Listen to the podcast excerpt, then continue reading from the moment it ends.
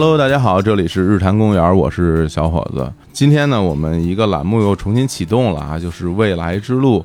之前我录过两期，然后后来也是因为各种关系吧，这个栏目呢就一直没有更新。有时候也有朋友会问，哎，未来之路怎么不更新了？是不是坑了呀？呃，怎么讲呢？哎呀，过去是我们就哎，好了，我们过去都不提了。大家也听到了，嘉宾已经说话了，来欢迎我们今天的嘉宾 Nora。哇，谢谢在场的三四十位朋友为我鼓掌，好开心啊！怎么会那么少？非常多啊，非常多！哎，特别开心啊，能把诺亚请到我们日坛公园来。然后呢，你得先跟大家做个简单的自我介绍了。但是在我们这个未来之路这个栏目里边呢，自我介绍方式就比较特别，嗯，有一个固定的方式啊。呃，我会问啊，比如你现在如果回到家啊，过年。碰到自己家的亲戚，然后问你，哎，诺尔最近在做什么工作啊？你怎么跟大家来讲这个事儿呢？嗯，呃，小伙叔好，小伙叔新年快乐啊！我是你大侄女，还记得我吗？好嘞，我现在白天还在正经公司上班，嗯，然后晚上呢讲讲脱口秀，作为业余爱好。哦，是这样讲的，哎，对对，那本身其实你现在的这个工作情况也是就是这样，是吧？嗯，对的。白天有另外一份工作，然后呢？脱口秀，你自己跟别人来讲的话是说啊，业余时间来讲脱口秀，但是你自己怎么来认识这个事情呢？你会觉得哪个是你的主业呢？啊，还是肯定白天的工作是我的主业。我会觉得我自己是个斜杠青年。嗯嗯嗯，对。现在哎，我不知道斜杠青年这个说法现在流行不流行了啊？对，好像前两年比较流行。我们现在是一九九九年录，应该是还挺超时的吧？好吧。对，呃，我我相信很多朋友应该也知道诺拉，可能是因为在。一些综艺节目里啊，看到你的表演，当然了，也会有一些脱口秀的爱好者在线下看过演出。那我个人是怎么认识他的呢？其实这事儿挺有意思的，其实完全就是刷微博，刷微博，让微博就会推荐，然后结果我就看到了一个一个女生，然后在那个一个演出的现场是做开场，然后我就哇，我说这开场开的那么好，这比六手他们强多了，这话真的是我好喜欢，然后我就看了很多。然后我就啊，非常的厉害的给你发了私信啊，发了微博私信，我说我特别喜欢你。然后那个时候你知道我是谁吗？我知道啊，真的吗？我跟那个就是你的友商们关系还挺好的哦，这样友台敌台们，嗯，对对对对。然后我们在私信也稍微聊几句，然后来就加了微信嘛。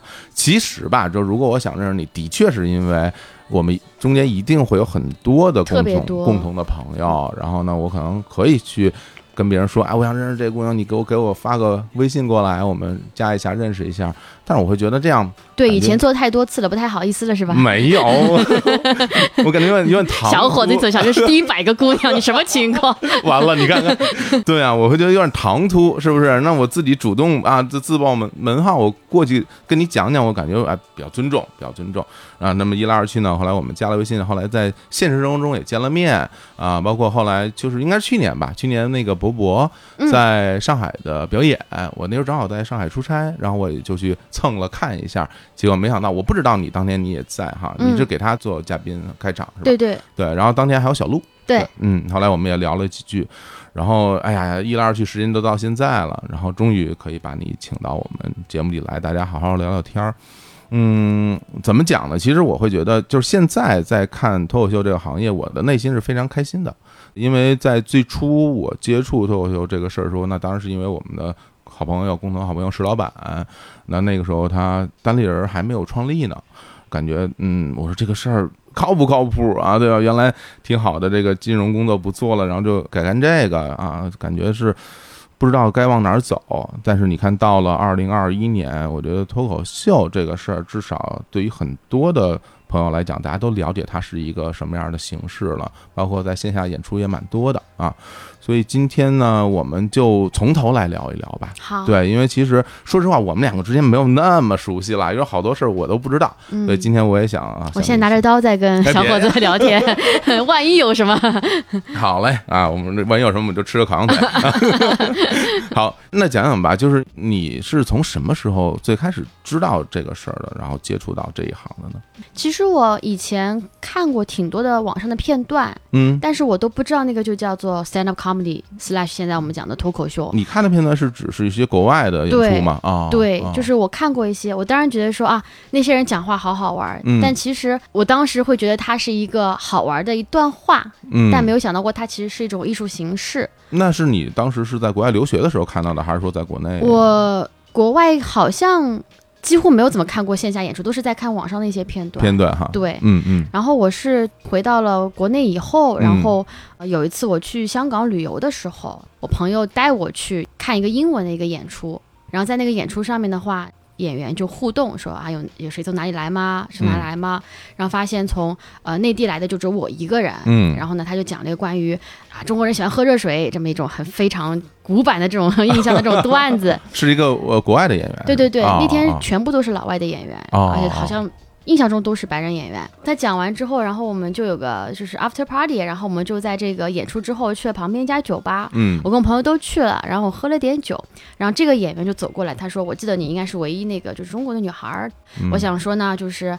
脱口秀啊，它是一种冒犯性的艺术，但是呢，这事儿是艺术形式而已。我对中国完全没有任何的意见，我非常喜欢中国，叭叭讲了一大堆。嗯，然后呢，我就怼回去了，就完全是全程 freestyle 怼。但是因为我喝大了，所以我不记得我怼了什么。哦，是我朋友告诉我说你怼的如此之好，以至于别的不认识人过来为你鼓掌，说什么 you go girl 这种好家伙，麦瑟尔夫人了。然后这个老外就。愣在那里，然后就说你要不要上台？然后 真的吗？对，然后我就说我我现在是在旅游，然后我搬回上海了。他说没关系，我们在上海有个兄弟俱乐部叫功夫喜剧，功夫 comedy。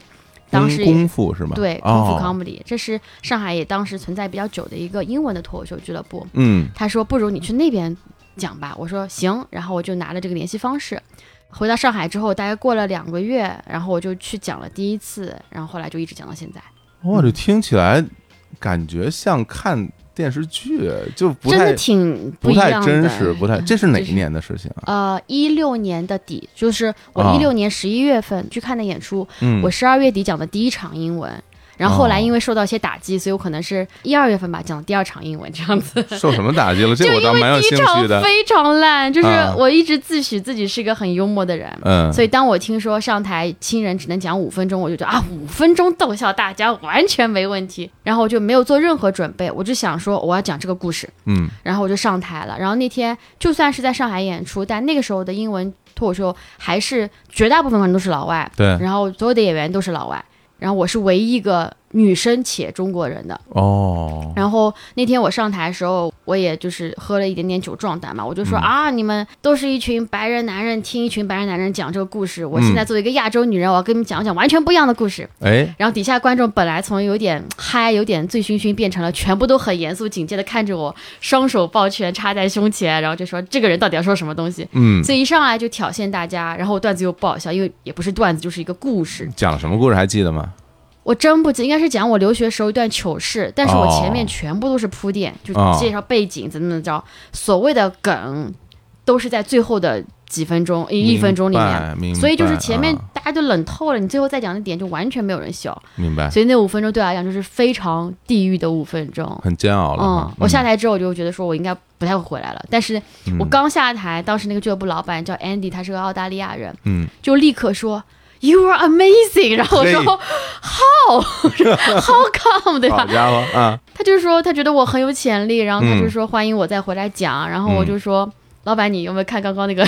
对啊，那个场子是。他就说啊，那这个是正常的。他说但是作为一个新人，我觉得你已经非常棒了。你只要回来的话，你只会比今天更好，相信我。这倒是，对。然后他就给了我些建议，比如说不要上台挑衅观众，特别是新人。再者，作为一个非英语母语的人，最好是写逐字稿。他可以看得出来，就是我在语言组织上，其实还是脑子里面一边在想，一边在组织，所以其实不能够完全 focus 在讲段子这件事情上。明白，等于说你并没有一个完整的字稿，对吧？我那时候就觉得说五分钟这还不简单嘛，然后嗯嗯，后来发现其实这个还是个严肃的艺术形式，就还是要做很多准备的。他就劝我，然后我就我说我回去想想吧。嗯，回去之后，因为我也忙工作，怎么怎么着，然后过了一段时间，他就不停的问我说：“哎，报名吗？报名吗？报名吗？”他问了我第几次以后，就说好，我再来一次。等于那个时候，像这样的演出，它其实就类似于现在我们所说的开放麦，对对对，是吧？是。它不是一个所谓的拼盘演出，不是是吧？嗯，然后大家来看也是看一些新人在上面一些比较小的小段的这种表演，没错，而且是纯免费的啊。大家可能因为嗯都觉得五分钟啊，对很多人看起来就很短的一段时间，但实际上呢。啊，比如我录播客，其实我对于这个时间会有一点点的概念了。就有的时候，比如我录一个贴片呢，一个口播啊，你可以看你说半天哒哒哒说，然后看啊，三十五秒，对，经常会经常是这样的。所以说，大家可能会觉得五分钟过得很快，但是如果你真的在台上，而且就是你一个人在 solo，那他可能真的会让你觉得时间过得巨漫长。尤其是台下一片冷冰冰的时候，你随时想下去，是 对，我会有会有这种敌视的眼神，我的天哪，是吧？是对。不过我我觉得你能最后还再走回去，还真的挺有勇气的，因为毕竟这个东西它不是一个，不是一个工作，也不是一个说我必须要去完成的这样一个事情，那只是一个玩儿，或者是在当时对你来看就是一个一个游戏嘛。但这个是你的性格吗？你就是这样的人吗？比如，比如说我这块跌倒了，我就要从那儿爬起来。你是这样的人吗？哦，我不是这样的人，但我是那种别人如果笑了，让气氛变好了，我会非常有成就感的人。哦，嗯，所以从我第一次冷场到我后来决定再上第二次，是因为我又开始跟身边的人类接触了，我发现我还是很好笑的，所以我觉得我是可以的，只是我之前不了解这个行业，没有做好准备。嗯，所以我决定稍微做一点点准备，再去尝试看看到底我能不能让陌生人笑。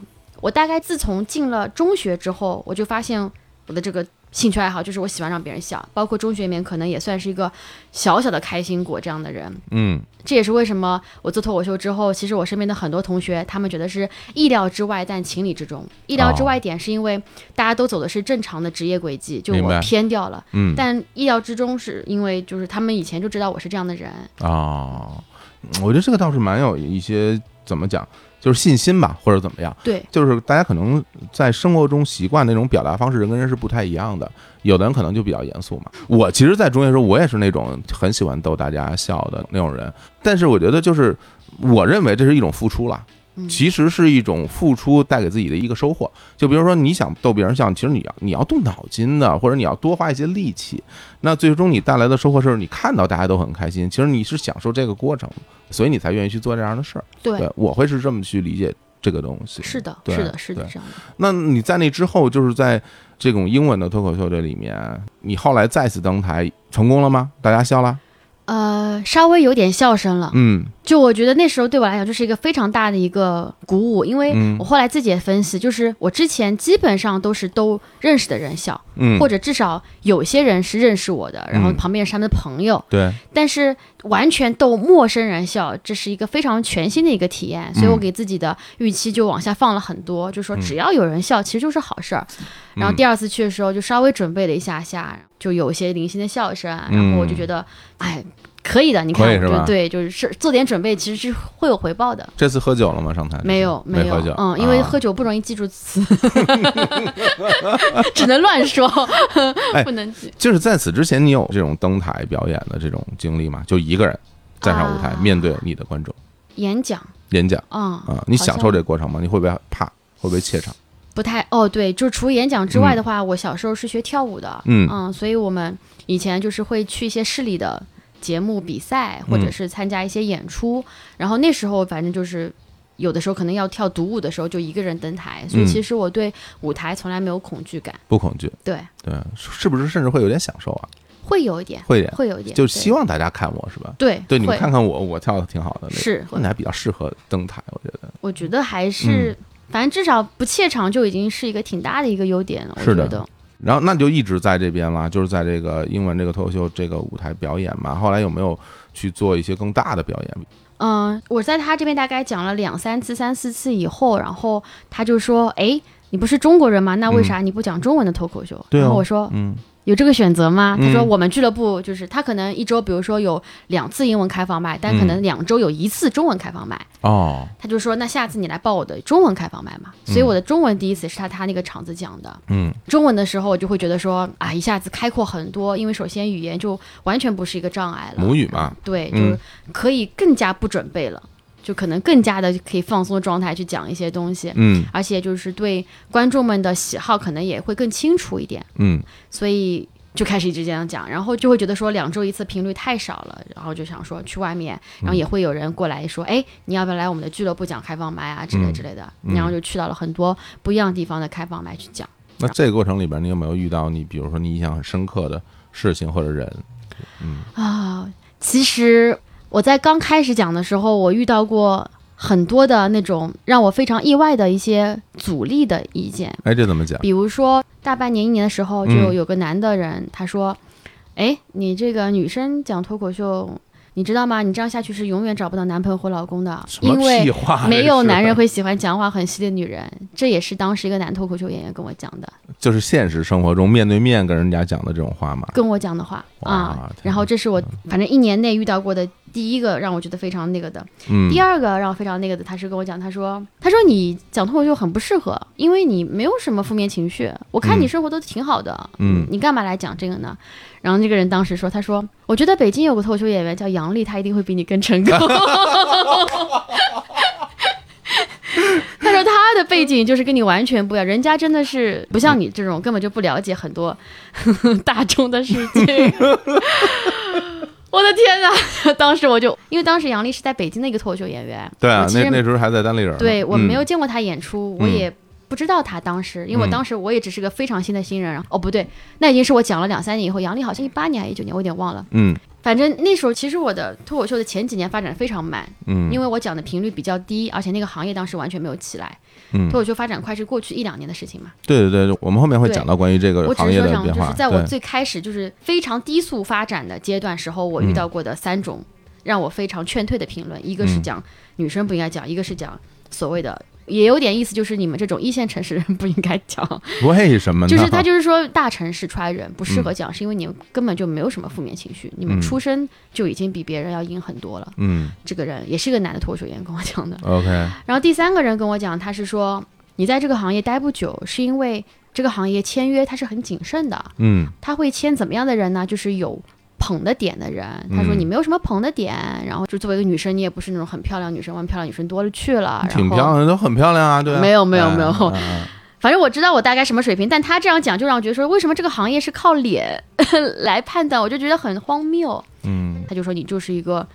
海归，你有什么让别人觉得有优越感的地方呢？没有，所以你在这个行业不适合。就是在最开始一两年，我就遇到过这三种评论，然后当时让我觉得还挺那个什么的。但是我真的是太喜欢让别人笑，我太享受在舞台上这个感觉了，所以其实我当时只是听过，心里面纠结一下、难过一下而已。但我还是一直在讲。你讲了两三年之后，你当时有没有想过说，哎？这个行当好像一我挺喜欢的，嗯，二我觉得还也蛮适合我的。你有没有想过说，我未来我就真的做一个脱口秀演员这种想法？你会有吗？在那个时候，那个时候全职没有想过，因为我看不到中国这个行业它发展的样子到底是怎么样的。我当时认识的身边很多优秀脱口秀演员，那时候生活都很挣扎，嗯。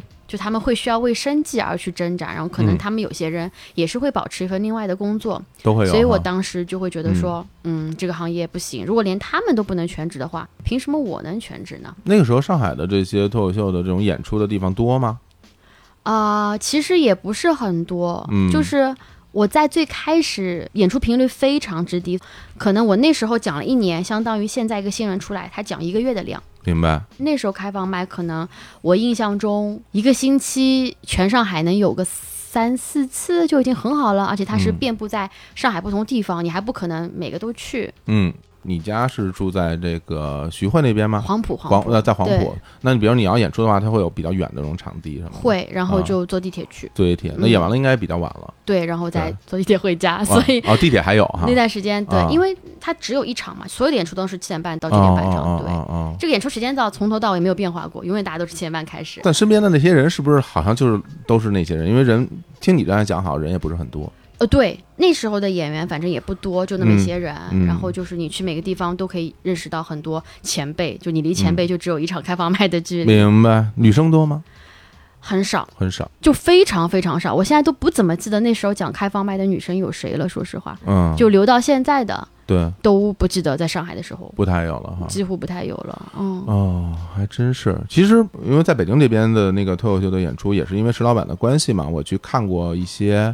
之前，然后也会觉得这个行业，它的确在那个时间段参与的人数也没有那么多，然后观众也没有那么多，场地也没有那么多，各方面都属于一个刚刚冒出头来的那么一个一个状态。我其实，在某一些时间段，我会去思考，我说像因为脱口秀这个东西，它本身就是一个美国文化嘛，然后那个其实外来舶来的这些文化，其实在上海应该是很容易发展起来的，因为本身上海就是有很多的外国人。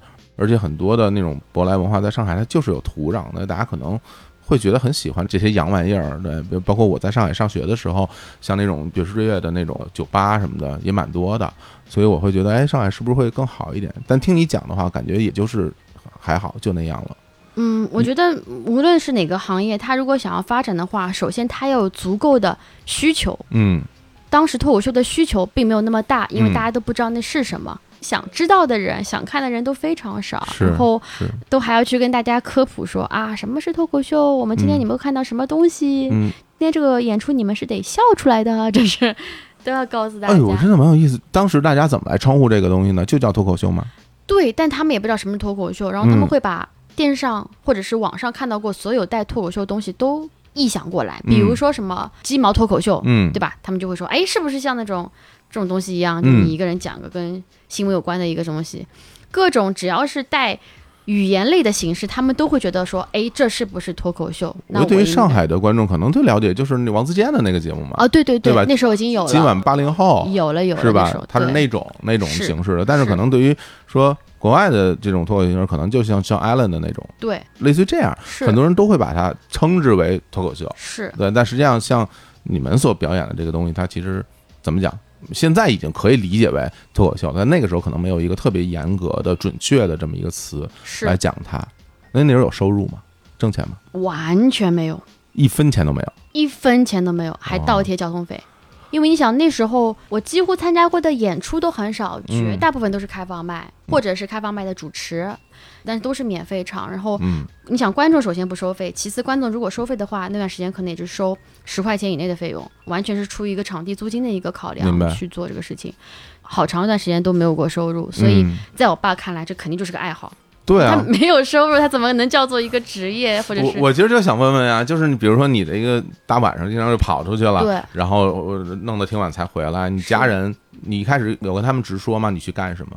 没有啊，一开始就只是。经常会晚上打扮一下出去，然后晚上再回来，然后然后我爸妈就觉得我们可能交了一个嗯很世故的男朋友。哦，这样的吗？然后大概过了段时间，我妈就不不行，就说你怎么现在天天不也不天天，就是经常会这样子，频率越来越多。对，而且就经常会让我爸送我去那种酒吧哦，或者是演出场地。然后我爸就说每次怎么都送你去这种地方，怎么回事？什么？那你没有跟他说你去那边表演是吗？因为我也不知道怎么跟他们形容这件事情，就是我感觉。我也不理解为什么我会做这么一件吃力不讨好的事情。就它既对我来讲肯定不是一种娱乐吧，但它也不是我的工作。嗯，那我到底在干嘛？我不知道。我只觉得我当时很享受这种过程，且我觉得我是被行业需要的，因为我非常不理解为什么这个行业当时没有什么女生。嗯，就每次他们介绍我时都会说，接下来是唯唯一的女演员，然后就啊上台了。这个很让人很烦啊。对，我会觉得很烦。就反正很长一段时间都会这样，所以我讲了一段时间以后，我就从一个嗯新人变成了教唆别人来讲的新人，我就会见到很多女观众，我说啊，你要不要来讲？你要不要讲？哦，这样子有成功吗？自从我开始主持以后，可能观众对我的就是认知度会高一点点，然后我就会遇到说在地铁上面，然后就有女观众来跟我讲说啊，我是刚刚看的节目的演出的观众，我特别喜欢你，你加油。然后我就会说你要不要来讲？然后成功过大概。几个人吧，小几个人，然后他们就说：“我可以吗？”我说：“当然可以啦，就为什么不可以？”然后他们就会来讲，然后有些人还留着，有些人可能就不再继续讲了，我觉得都很正常。但是我印象非常深刻，因为他们会说没有别的女生讲的话，觉得自己一个人很没有安全感。嗯嗯嗯嗯啊，然后我就会说：“对啊，那如果多一点的人话，就会让更多的女生会有安全感。”啊，哎，这个还真的是。想起这件事，我会觉得是有会有一点点的难过，或者是甚至，如果是我的话，我可能会有点愤怒，就会觉得为什么会那么被区别的对待，尤其是在现在这个时代，还会有这样的事情出现。你包括你看，你说你自己去演出，可能都没有敢跟你爸妈讲你去干什么。那最终你是什么样的一个契机告诉他们我在说脱口秀？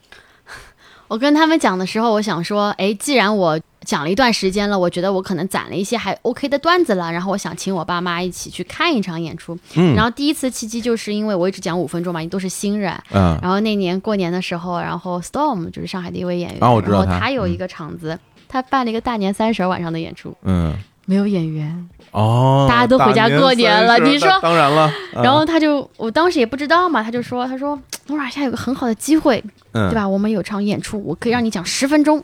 那可不嘛。他说，但是呢，你要带你爸妈或者带更多的观众一起过来，这是唯一的一个条件。而且他要求你带爸妈过来。对对对，因为他说就是，对吧？就是我们想把场子给热闹一点。明白。好的，嗯。然后大年三十的晚上，我们吃完饭以后就去那边了。就你那天呢？对对对，我觉得这个没有那么容易吧？你你就跟他们讲，他们就去了。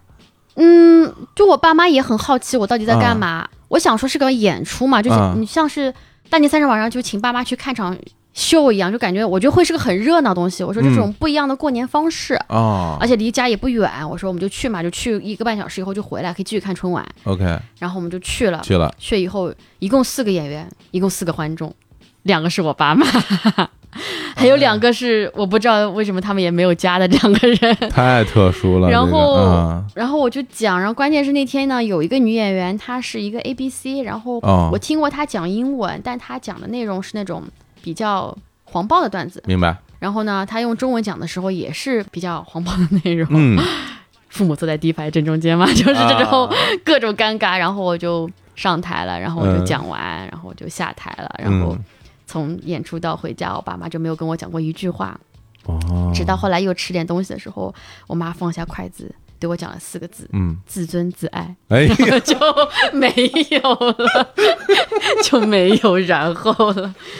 天哪！然后我就觉得这场爸妈对我的误解实在太大了。对，我爸妈就会觉得说脱口秀都是一种很低俗的东西。哎，当然他就是父母的偏爱嘛，就说只有你东西是能听的，别人东西都有点低俗，怎么怎么着不好。嗯。然后呢，我就想说得带他们去看一个当时我觉得行业水平最高的一场演出，嗯，所以我当时带他们去看了石老板的专场。哦，在上海吗？对。哦，那个时候石老板已经到上海演专场了。对。哦，那就比较靠后的事情了。对，然后就带他们去看了，看了之后呢，就是我妈就特别喜欢，我妈甚至还是最后她演完之后安扣的时候，我妈还站起来鼓掌这种样子，就还是挺喜欢的。然后我爸呢，就是全程闭着眼睛。然后，然后石老板还跟我讲，他说刚下台的时候看到有个大叔还闭着眼睛。我说那是我爸。然后就我就说爸爸你不想？我爸说这种艺术形式是语言的形式，我可以闭着眼睛欣赏。我说爸爸不是这样的，他有好多表演的部分在里面。老板说我的腿还没瘸呢，我可以表演啊。但是我爸觉得说也挺好的，就至少他们觉得说。哎，这种内容我是可以接受的。OK，是健康的，嗯，好笑的，嗯，娱乐形式。嗯嗯嗯。哎呦，刚刚听到你说那个演员在讲黄暴段子，什么爸妈坐在台下听的时候，我心里边都觉得巨紧张。我就想说，大姐你别别说了吧，要不然 对吧？我这第一次爸妈来看春晚的晚上，阖家欢乐的时候，带爸妈去看这种东西，吓死了，吓死了，吓死了。哎，不过后来，因为大家现在知道你是签约在效果。对你跟他们之间又是怎么联系上的呢？其实我一开始做脱口秀没多久的时候，开放麦的场地之一就是效果的开放麦，所以我就会去讲，然后他们的人就会知道我。嗯，我去过效果一七还是一八年的那个夏令营，就那种新人的夏令营培训，然后呢也学到了一些东西，然后也知道说哇，原来就是。我见到了好多好多女生，然后我还见到很多不一样风格的脱口秀演员，太好了，就是让我长了很多见识，因为他们是从全国各地来的，然后一直会有保持联系嘛。签约的话，就是一九年的时候签约的，其实原因很简单，是因为我其实做了挺多的自费的一些去国外演出的一些事情啊，还有这种事啊，就是自从我开始讲脱口秀之后一两年一年吧，然后每年的年假我就会用来去国外参加一些比赛或者是艺术节。就是旅程肯定是自费的嘛，但是去演出的话就是有机会，所以我觉得我非常珍惜这个机会，然后我就去了，而且他们让我报名成功了，关键是。我这个我还真是从来没有听你讲过这个事情，对，好像我也没有听你好像在什么我会提到说我出去演出啊，但可能没有强调是自费。我觉得都去哪儿啊？呃。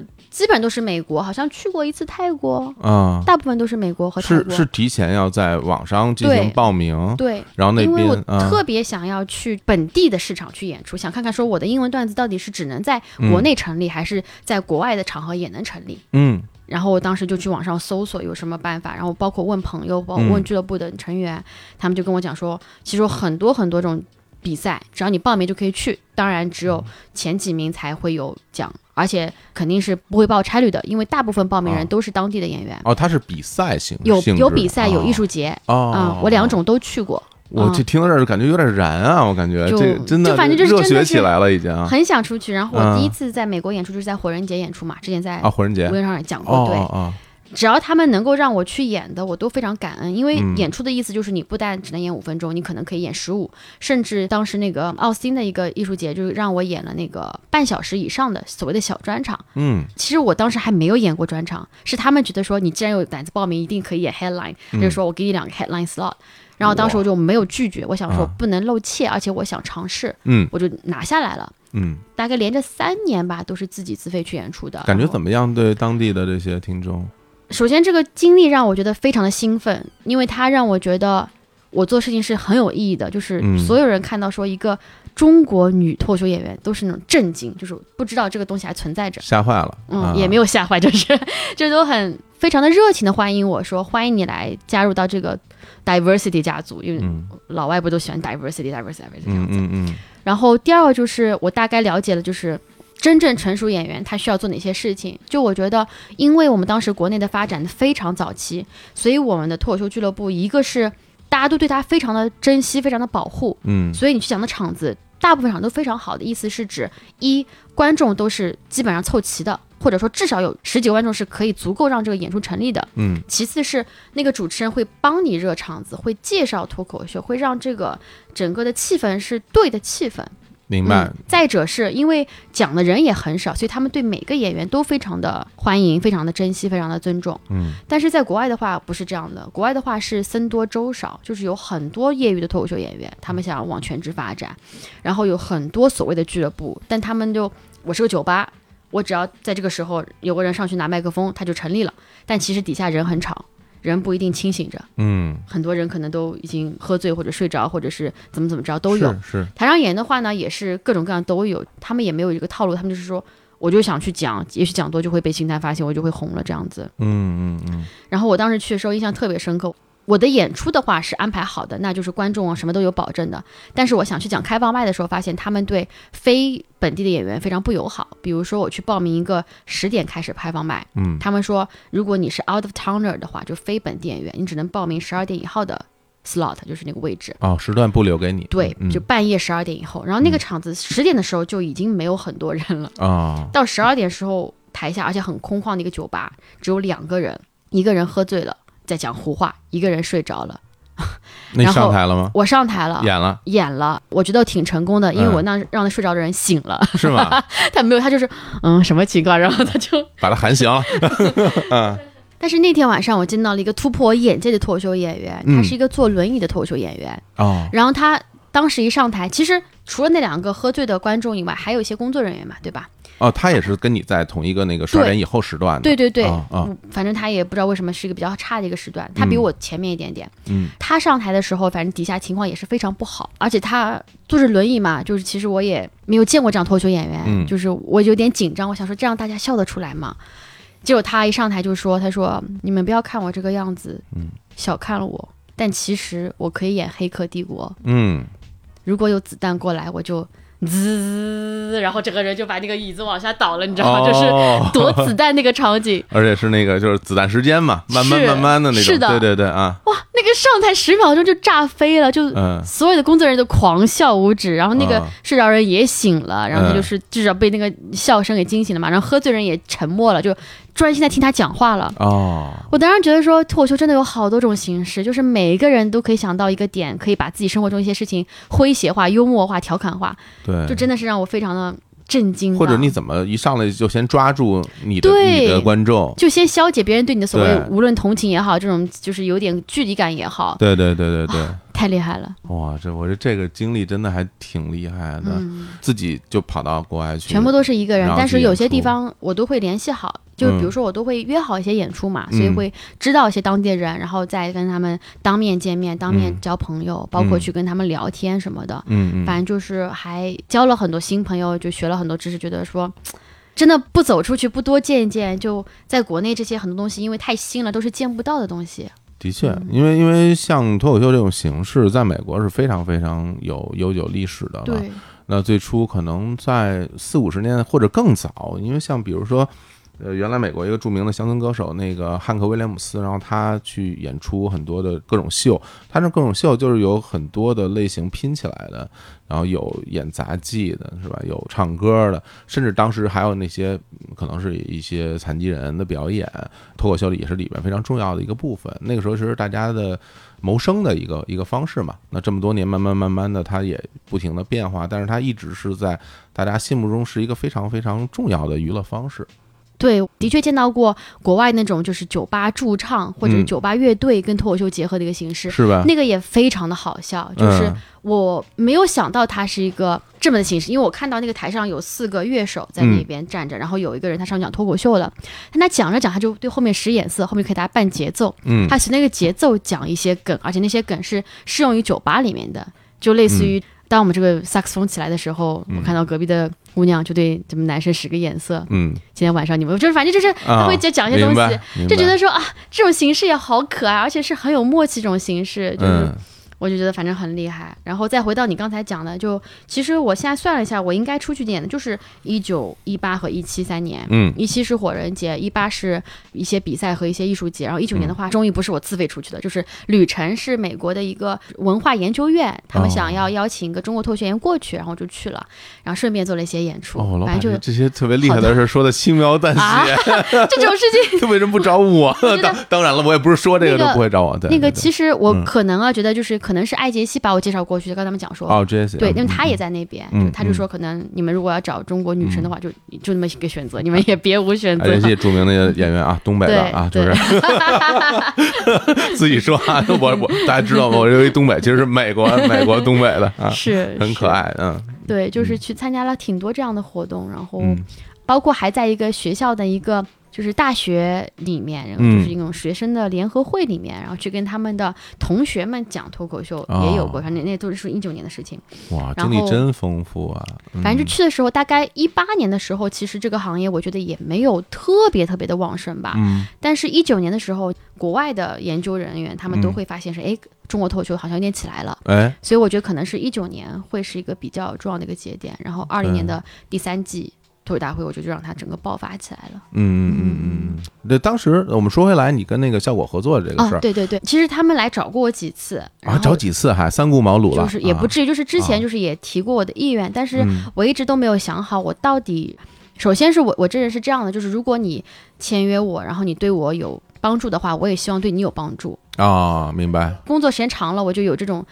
概念在里面，就想想我自己能给你做点什么。对，就是我能为公司做什么。对对，我能为公司做什么，而且是我我愿不愿意做那些东西，对吧？对，就职场人的一个想法。然后我当时一直没有想清楚，包括我当时的工作也是在一个很忙的一个状态。对，老出差哈，听说你。对对，非常多出差，因为。无论是前面那份咨询也好，上一份工作也好，都是非常多出差，因为销售嘛。嗯。后来的话，是因为我说了嘛，我一直自费出去演出，我发现我进入一个瓶颈，就是我自己能出去申请演出的，首先我得去联系所有东西，嗯。其次，这个场地它一定是有大小限制。是。嗯。然后当时效果正好是他们在，他们本来在二零二零年想要做很多海外的演出。哦。比如说去那个墨尔本喜剧节，比如说去北美，包括美国跟加拿大，比如说去日本，等等等等。然后整个一个规划就让我觉得说，天哪，就是我好激动。他们跟我讲说，他们如果做中文演出，就一定可以帮我搭上我的英文演出，嗯，而且肯定是英文专场，因为就只有我一个演员过去的。等于是他们主动找到你的。对，那时候那个点，我觉得说那个点对了，嗯，就我觉得我也很自信，能够帮公司带来一些不一样的东西。然后我觉得公司这样对我的话，就可以帮我节省很多我自己去前期做的一些功课，嗯嗯，然后就签了，然后就疫情了，就一个都没有出。对啊，对啊，什么心情啊当时？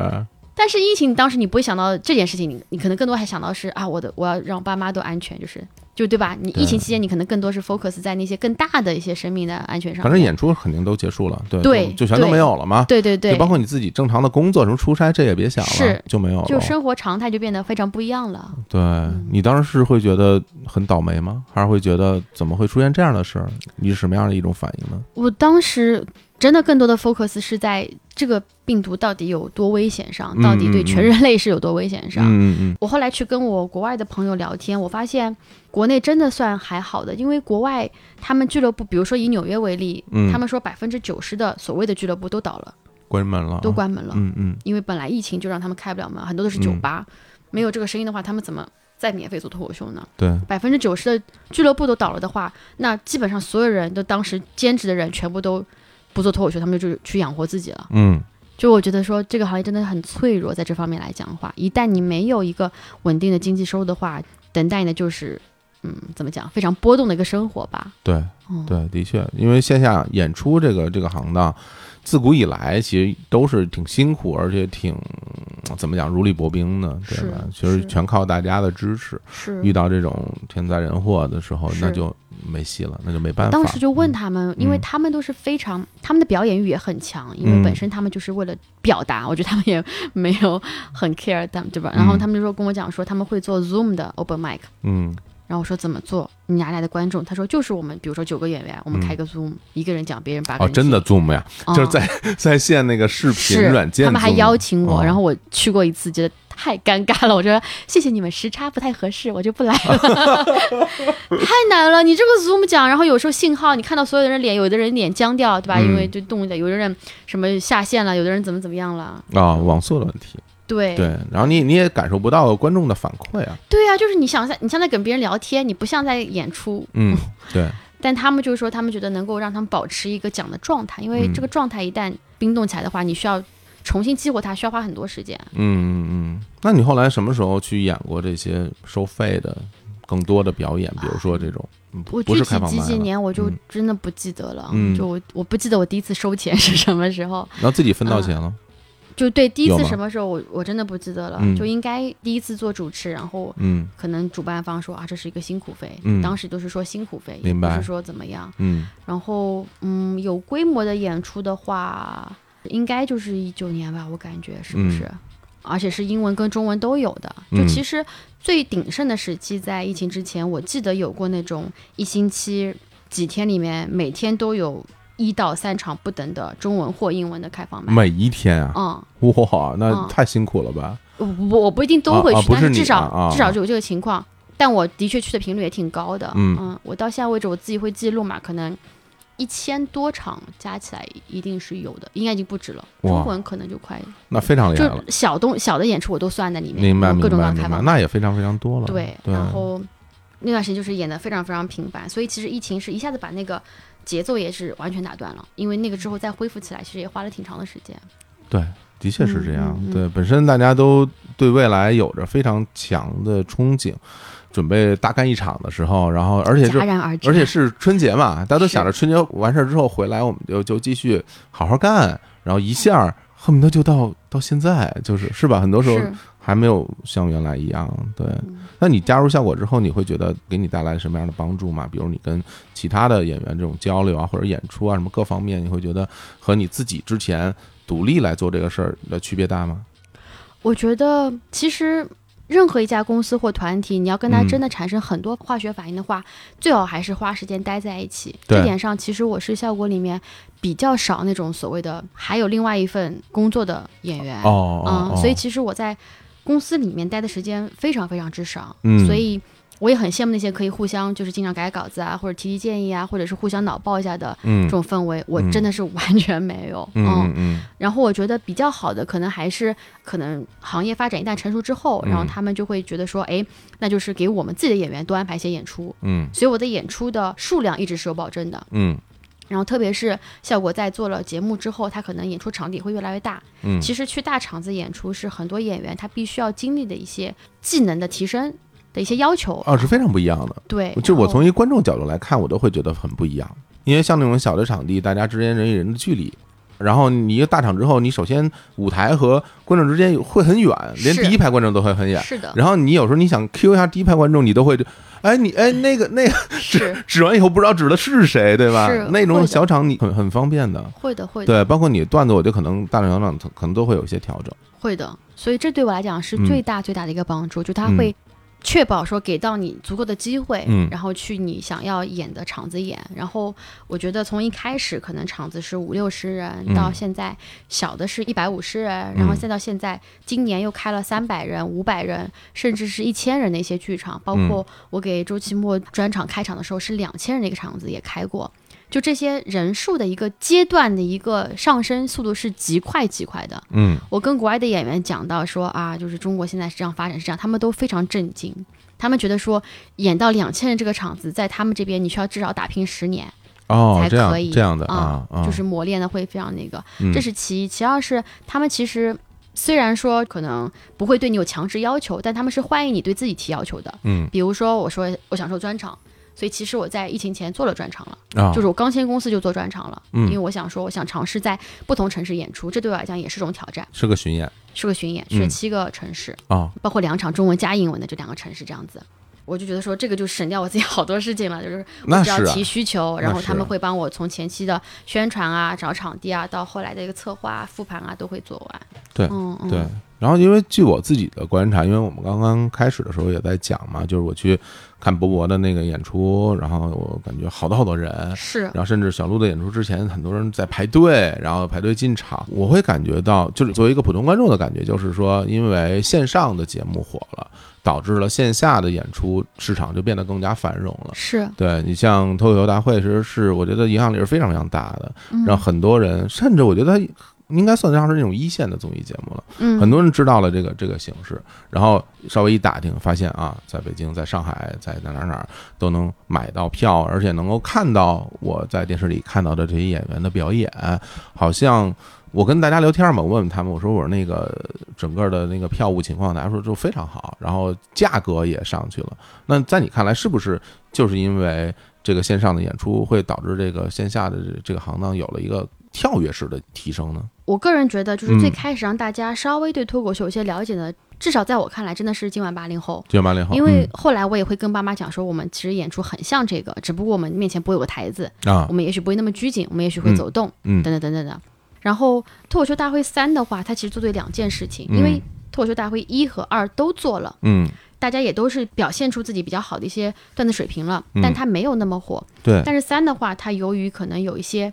嗯，内容话题以及人物出圈了，这是他做的好的第一点。而且有一些所谓的圈外人加入到这个活动里，对，就他不再只是这些人做了这么一些局限的事情，对，他就不再是一个所谓的脱口秀圈内的一个行为。对，你包括李雪琴的加入，你包括杨天真的加入，对，都是一些圈外人带来了破圈的这么一些效应。对，这是其一，其二就是。就是效果内部也分析过，就是他们其实也觉得说线上线下应该是相辅相成的，嗯，因为演员需要在线下打磨，才能在线上体现出一些比较好的段子内容，嗯，所以他们其实，在第三季上面有意识的提到说。或者口播会讲到说，我们线下有演出，欢迎大家来看，也是一种你们可以享受这艺术形式的方法。这种也是正向的循环了这个行业线上线下用户的一个分享。嗯，所以很多人本来看了综艺，觉得说这综艺看了，但跟我无关。嗯，但他看到说，哎，他不但能看，还能去线下体验的时候，嗯，他就又会多了一些新的一些认知。对，嗯，这个我觉得他是。做的对的这两件事情，所以它才能造成一个比较爆发式的影响力，让整个的行业的线下至少都繁荣起来了。对，然后我自己会觉得，对于脱口秀演员来讲，他好像也更丰富了自己的整个一个所谓的职业生涯的一个通道。就比如说，原来我看大家可能最开始是爱好者、观众，后来就啊去尝试着说说开放麦，尝试着加入一些付费的演出，然后拼盘的演出，然后专场。好像就到此结束了，好像基本上你开完专场之后，你未来还会走到哪里去呢？那个时候我并不清楚，你当时会怎么想？就比如说你作为一个脱口秀的演员的这个身份，你觉得你做到什么样的程度是你想要到达的那个目标呢？当时是什么时候？我的每个时间段想法都还不一样。就是我觉得咱们如果说以脱口秀大会这个东西为一个节点吧，嗯，比如在那之前，了解，对，你会怎么来看待这个事情呢？在那之前的话，就像我刚才讲的，就是因为国内的演出其实还 OK，至少对我来讲，我是能够演很多的呃场数的，嗯，所以我当时就想说，能够演更大的场子，然后能够去演更多不同的城市，就所谓的好听点，环球巡演吧，这个是我当时的一个 想法。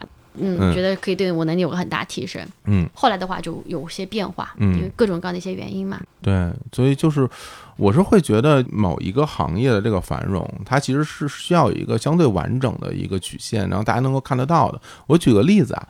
就比如说，我喜欢足球，然后你可以看很多足球发达国家的这些球员，比如南美和欧洲可能不太一样。比如南美的话，就是如果你能把足球踢得好，你都能改变你的命运，你就能改变你家庭的命运，你成为一个明星，你挣很多很多钱。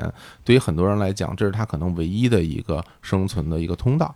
对他从街头混出来，如果你不去踢足球，你可能就会犯罪。现在还是这样吗？还是还是有很多球员是这样的。最终，大家可能像梅西、像像罗纳尔多、像小罗，他们都成为了很多人心目中的偶像。他也想像他一样成为这样的球星，所以他就会带动很多的年轻人参与这个项目。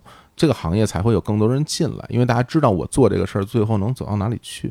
那像欧洲很多的球员，他可能从小踢足球，但是他最终可能没有成为球员，但是他们的学校的足球和体育的足球它是并行的嘛。大家可能就是说我到了大学，我可能踢不了了或者怎么样，那我就该考学考学，甚至有很多职业球员他也会去。呃，上学，然后拿到相应的学位，退役之后从事各种各样的工作，甚至留在俱乐部里边担任一些俱乐部的工作，还有解说或者教练。其实他的未来的生活是无忧的，所以说这个路对于很多人来说，我也可以放心大胆的去走。那比如现在我看到脱口秀这个行业，我自己就蛮开心的一点是说，大家能够看到一些演员，他从最开始默默无闻，然后后来。当你表演好的话，其实线上是有一个一个上升通道的。你可以到线上参加综艺，让更多人知道你，让更多人知道你以后你就有了商业的价值。你有商业价值的话，你就会做一些广告啊、代言啊什么的，有了更多的收入，然后还能够再反哺到自己本身的这个行业里来。这样的话，我觉得。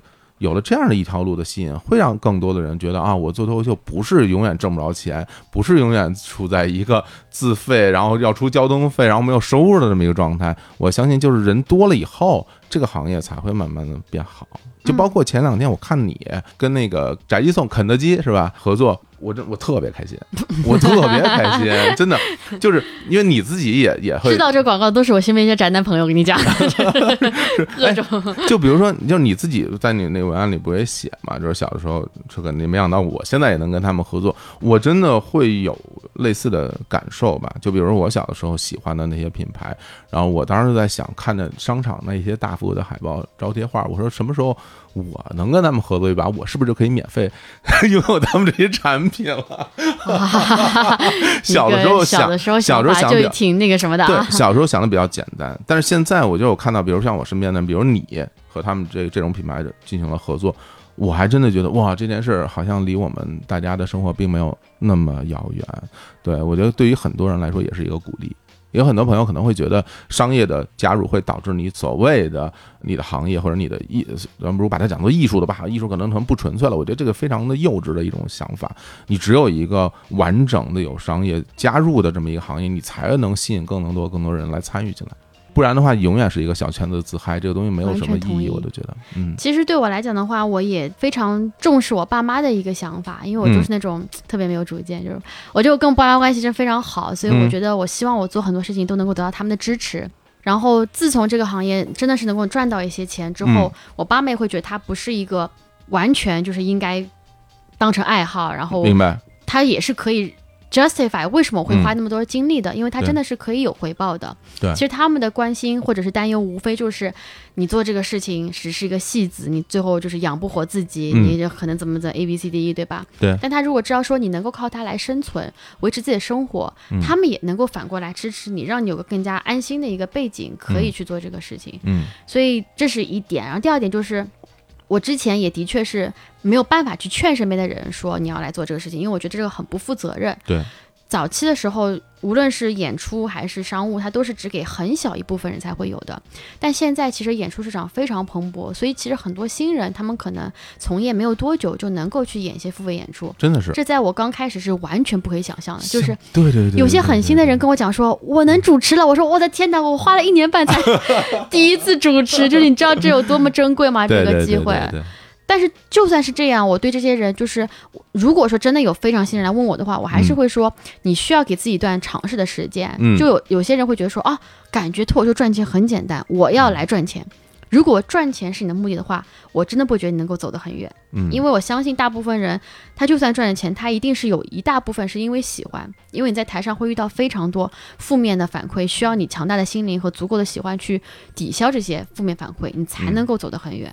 对，不过我觉得这个都是一个过程，其实很多人都会觉得自己不了解的领域看起来没有那么难，然后你自己亲自去尝试一下，你就会知道它这个东西要付出什么样的努力才能达到你想要那个结果。我觉得那这里面它自然也会筛选掉一些可能不太适合或者说你没有做好准备的人，那当然也会留下一些真正想在这个行业里面做出一番成绩的人。是对，我觉得这样像这些道理。可能通过语言是不太能够表达的，大家可能也听不太懂。你真正参与进来了，你才能够理解。我其实还倒蛮欢迎很多的朋友去尝试的，对你感受一下，对吧？你感受一下，对，万一你可以呢？但不要轻易辞职，不要轻易辞职。老子就要全职做，老子可以的。你真的，你一无所知。哎呀，哎，不过刚刚听到你讲你爸对你的很多的这种态度，包括你们最初他送你去，然后你们去。大年三十一起来看表演的这个事儿，呃，我就想到这，其实其实他这个人物形象，我就感觉我跟他好像有点熟悉，是吧？梦梦很会套近乎，开玩笑，因为他成为你的这种段子里面的一个挺明显的一个人物符号，你经常有的时候会写他的这个段子在里面，所以就是说到创作这个东西，就包括我们就从这一点先入手吧。你是怎么想到要把他跟你讲那些话，包括一个？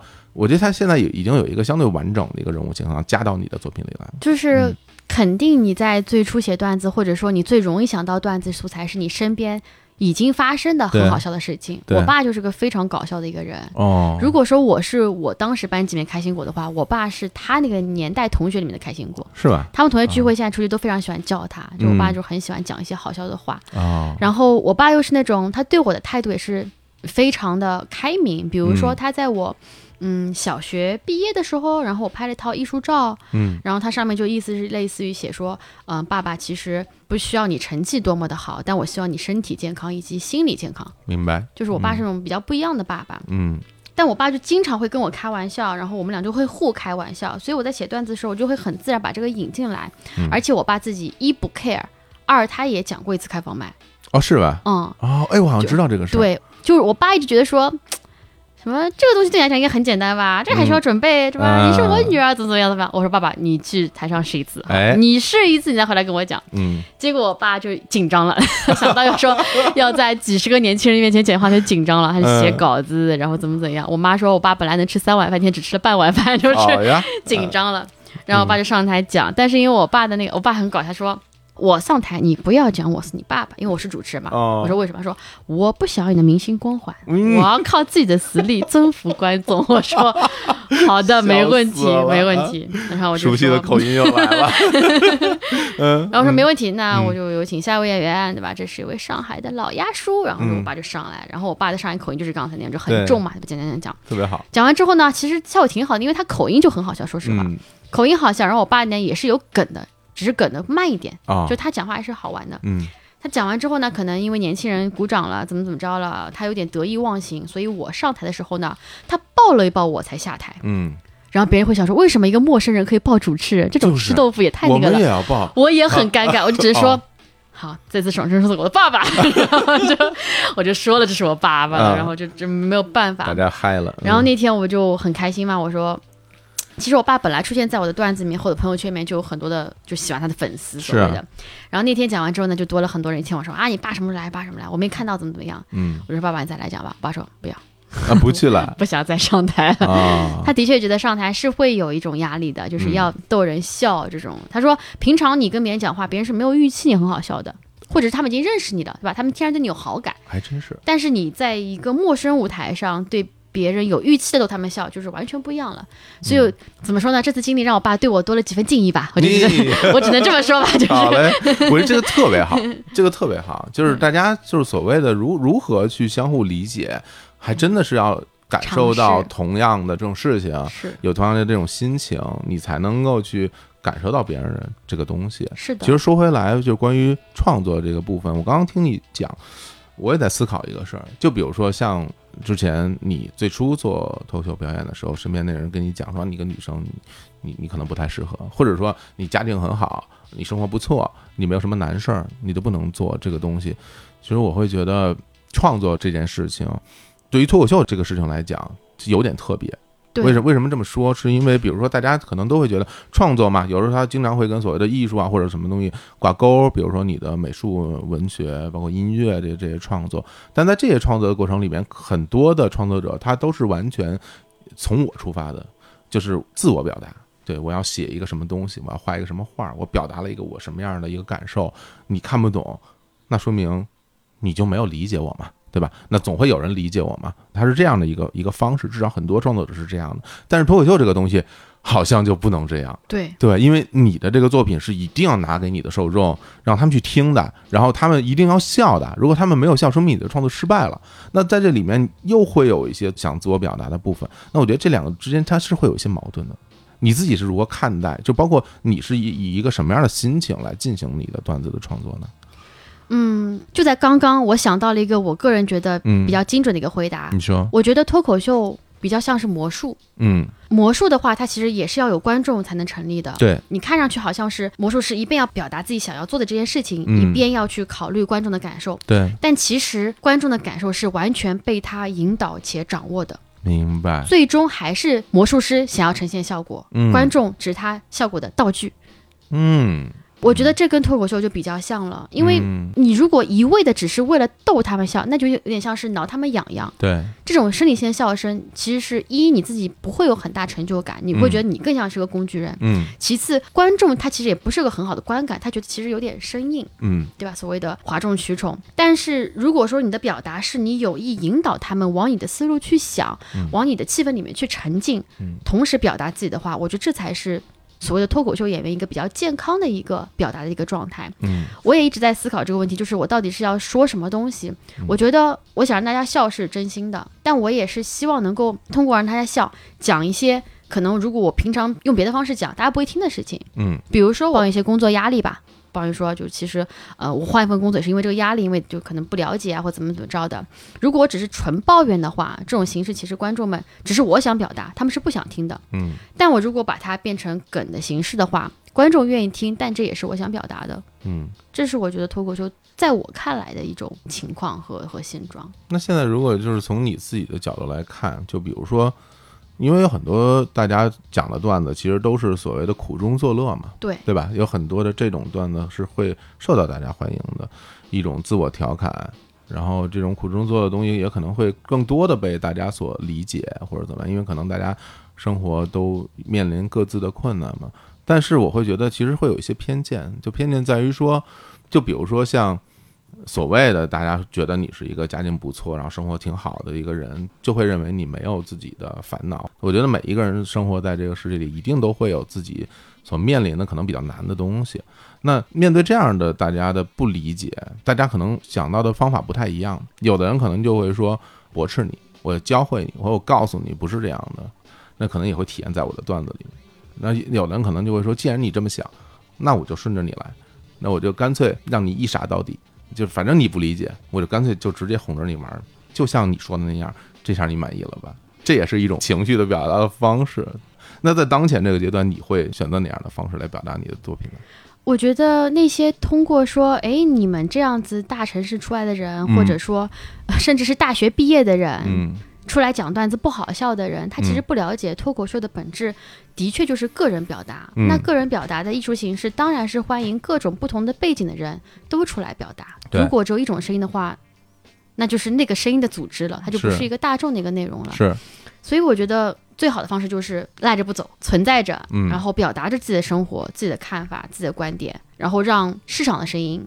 来回答这些人，嗯，或者就是用市场声音来去证明我们这样的人存在也是有意义的，嗯，因为每次听到那样的人讲话，我就觉得非常的神奇，就是甚至有人会说什么啊，你现在工作这个样子，你为什么要讲脱口秀？嗯，但是其实国外有非常多脱口秀演员，他们前身是在一些非常好的投资机构里面、银行里面等等的地方出来的，嗯，但他们还是能讲段子，甚至是可能会更受到大家的一些肯定，因为他们觉得说，哎，其实你是。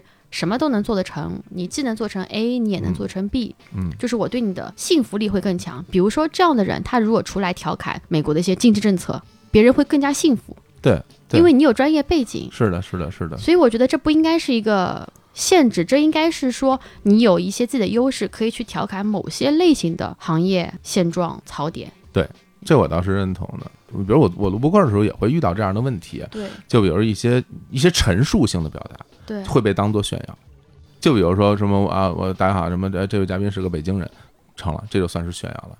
我一开始我非常不理解啊，我就我会觉得啊，为什么一个这么我们没有任何含义的陈述性的介绍，会成为大家心目中觉得你在你在炫耀自己是怎么怎么样？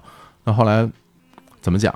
就是我有的时候也会在思考，我要不要去规避这个问题，我要不要去尽量少的去提及这些这些东西？但是我会觉得。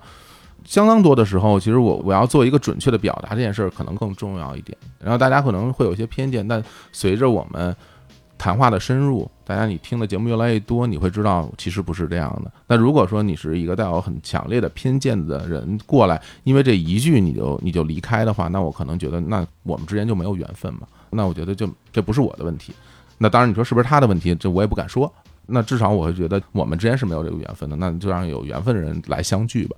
其实，在现在这样一个时代，我会觉得，就是大家很多人是因为社交媒体，仿佛好像人跟人之间走得很近似的，就好像我啊，我看到你的社交媒体，反正我就认识你，我就是你的熟人了，我就可以给你说点什么这个那个的这些话。那其实现实生活它不是这样的，对吧？是。对，而且我们也没有必要跟所有人成为一个特别和和气气的那么一个那么一个状态。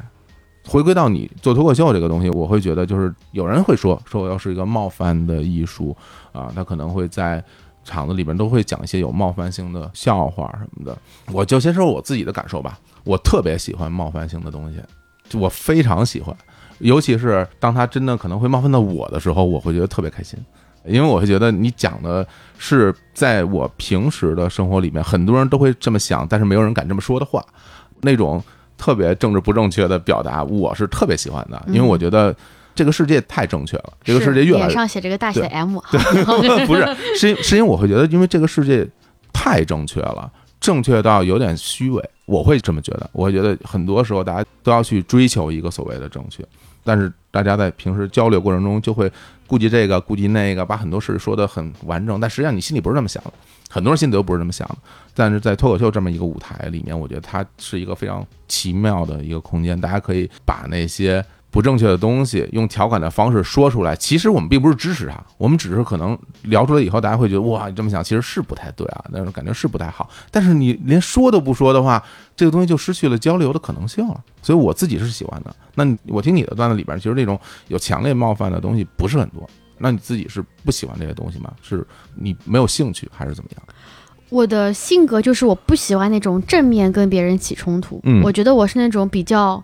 笑里藏刀，绵里藏针这种类型的，这可能是我性格的这种类型。明白。嗯，然后我会发现一点很神奇的地方，就是我其实自己挺喜欢讽刺这种艺术形式的。特别好。就是那种，对吧？比如说我每次叫你小伙子，我就是带这种。然后呢，就是，就是什么小伙子，每次 每次都叫叫老板，说？冯老板，是吧？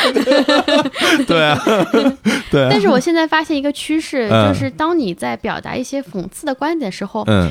有越来越多人，他们看不出来你在讽刺，听不懂，他们觉得你是在支持。对对对对，这点真的是，就除了脱口秀以外，我不是会跟天晓，就是另外一位微博的博主做一些短的讽刺喜剧。对，很多人会说，你们怎么能支持这个？或者是这什么意思啊？这跟现实不一样嘛？对，我当时在想说啊，这么明显的讽刺都差没写你脸上，为什么你会看不出来呢？对对对对，我觉得就是也挺难过的，就是如果说这种。方法用它来表达人越来越少的话，也许会有越来越多的人不理解，说它是一种。表达形式，对，它不是一个目的，它反而是修饰手法来反对这个目的的。这就是我刚刚讲的那个嘛，我就说政治正确正到一种无聊或者一种一种虚伪，对对，甚至我就会觉得，如果这样的话，人会变得越来越傻了。对，我之前就是有一个还就是蛮多人喜欢的一个叫做就是男人好难的一个短喜剧嘛，就是男女性别反转，就是说对，就是说男人过了三十岁以后，大家都说他剩男怎么怎样的，然后。我在网上发了之后，居然会有人说啊，在中国不是这样的，在中国不是反过来的吗？我当时就啊，excuse me，本来就是反的呀。对对啊。然后就是这个，特别是我在 YouTube 上放的时候，就有很多人说 This is wrong. I've been to China. This is not a。我当时想说，大哥，你觉得我在说什么呢？你觉得我是在陈述吗？我就是在讽刺这个事情。对，很绝望。那你面对这样的评论，你你怎么办呢？底下会有人帮我回复他，底下会有人说。Are you idiot? Can't you not see 这样子，就是有很多人，他们也会被这种人的智商给震惊到，然后去回复。嗯嗯嗯，唉，反正就叹一口气吧。是吧？对，因为我刚我刚刚讲的所谓的冒犯，所有东西都是局限在我们的作品里。对对，就局限在我们的脱口秀的演出，或者是你拍的那些短片，它其实是作品。对，就是作品有有作品表达的一个方式。对，但我并不是说希望大家在在现实生活中都站出来啪啪啪，我骂你，你骂我，我当然不是表达这样的意思。对你，包括现在其实很多的网上的这种什么网络暴力也非常多啊，然后针对于很多的一句自己不认同的话，就会表达一些非常激烈的观点。其实我会觉得，这就是现在互联网的时代给大家带来的有有好的东西，当然也有很多负面的东西。那它这个世界就就现在已经已经走到这儿了，就走到这儿了，我们就生活在在这样的一个环境里面，所以就是也没什么办法。我们有的办法就是说，就是好难过的一句话，我们也没有什么没有什么办法，没有什么办法。我觉得是没有什么办法，但没关系。但我觉得每次走进脱口秀演出的现场，我自己还是非常开心的。就我看到大家，其实坐在场里的观众，其实都会有一种很期待的眼神，是等待着演出的开始。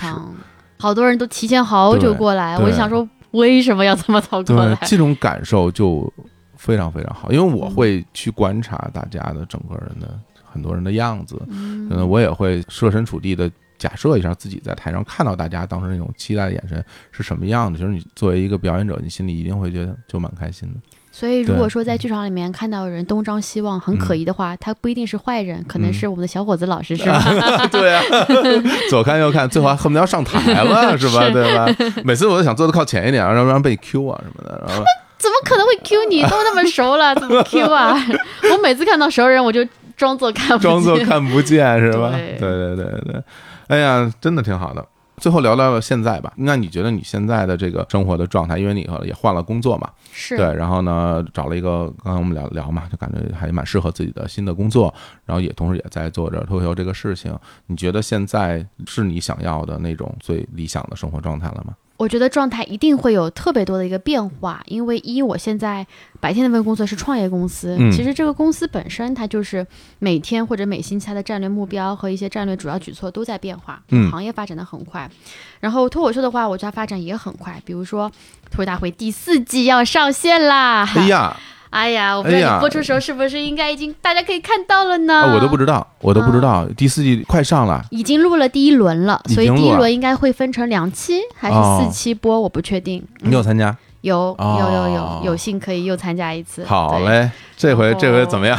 这次 不能透露是吧？如果说你这个播出时间已经在那个之后的话，就可以讲了。可以讲对，就是反正这次的话，我觉得我自己表现非常满意。是吗？嗯，表现咱先不说，我先问服装你自己满意不满意？这我自己的衣服，太好了。这我自己的衣服，就是上次这个服装，我觉得是稍微啊，是吧？有好多人在现场，就是可能有些没有见过的，就是新演员，他们就会说：“天哪，你怎么真人是这样的？上次衣服真是毁了你了。”我说：“哎哎，你看看，我也不能说 no，就是 反正这次的衣服我也很喜欢，我觉得自己表现也都挺好。真的是，就是如果你在这个过程里面是享受的。我觉得那种感受就不一样。是的，对，如果你是一种如临大敌的，在那么还蛮紧张的状态，因为我之前也参加综艺嘛。对，其实说心里话，并没有那么享受。对，去年就非常不享受，因为我去年一路做到最后，就整个人状态就非常疲惫，是有一种被拖着上台的感觉。明白，明白。嗯，这次就不一样，而且这次也没有穿高跟鞋，这次就穿着今天来录的这双鞋子上上台，就这双小白鞋和你讲，而且鞋不错，非常开心，非常开心。对对，太好了，那也非常期待啊，大家去看看诺尔的表现。是的，是的。那近期有没有什么演出的计划呢？已经排好了的，一直在有，都是演出一直都是在上海是吧？对，在上海。那我们其他城市的听众有没有机会看到你？我也想，但是最近真的有一丢丢忙。我以后尽量，我希望就是下半年，如果说就是年底的话，如果哎呀，创业公司我不知道，但如果能空一点的话，我的确想多来做演出，因为其实每次去不同地方做演出，都让我有种。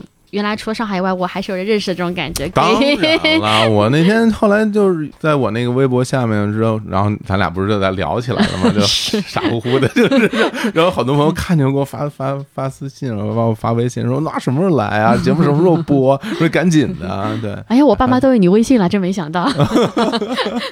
真的，真的，真的还挺好的，因为我本来这周。就现在这个时间，我应该是在上海的。对对，然后之前我们俩约好几次，都是说，哎，这天行不行？然后说，哎，这天我在北京正合适。我说，哇今天我正好去上海。然后说，哦，那那天行不行？哎，那天我要来北京，我又要去上海。是。结果终于在今天赶上了，咱们俩一起能聊聊。回头也希望在上海多多看你的演出。好的，没问题。蹭票啊，不是买票 啊，买票啊，给你开发票，好，开发票入账了，还真的好，真的好。也希望你能够。我因为我不太知道，就是你最终怎么来看待你自己从事脱口秀这个事儿。我希望我能讲到很老很老很老，这是我现在的想法。真好，嗯，行吧，那我希望就一直能看到你的演出吧。好的，好嘞，谢。那今天就跟大家聊到这儿吧。好，来跟各位说拜拜，拜拜，拜拜，拜拜，拜拜。